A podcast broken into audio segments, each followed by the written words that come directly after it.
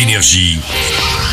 Signe News. Zoé Kravitz en Catwoman, Colin Farrell en Pingouin, et c'est bien sûr l'acteur anglais Robert Pattinson qui devient le nouveau Batman dans une toute nouvelle histoire consacrée à Bruce Wayne. Bruce Wayne On se connaît The Batman, réalisé par Matt Reeves, dure près de 3 heures. C'est le plus long de tous les films consacrés au Chevalier Noir de Gotham City. Faut dire que l'enquête policière avance lentement. N'est-ce pas Robert qu'il s'agit avant tout d'une enquête? The major story is about an election coming up. It's a mayoral election.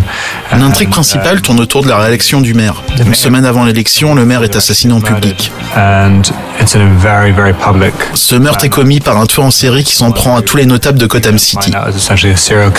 C'est à ce moment que Batman entre en jeu. And then Batman comes into it. Vous êtes bien moins intelligent que je ne pensais. Bruce Wayne. En salle également cette semaine un petit bonhomme, un protestant amoureux de sa copine de classe catholique. Mais voilà, ça se passe à Belfast, en pleine guerre de religion. Touche à ma famille et je te tue. Belfast, c'est peut-être le meilleur film de Kenneth Branagh. Il est d'ailleurs nommé à l'Oscar du meilleur film cette année. Il débute par une chouette scène, celle d'un enfant qui va découvrir la haine entre les voisins de son quartier, celui d'une rue de Belfast. Mais est-ce que c'est des gens de notre camp qui ont fait ça? Il n'existe pas de camp dans notre rue. Il n'y en a jamais eu en tout cas. Belfast, c'est donc pas un film de guerre, c'est un film finalement très tendre sur des événements poignants. Allez, bon week-end au ciné. Maman dit que si on part en Angleterre, les gens comprendront pas quand on parlera. On s'en fiche, s'ils comprennent pas. Malgré 50 ans avec ta grand-mère, j'ai jamais compris un traître mot de ce qu'elle dit.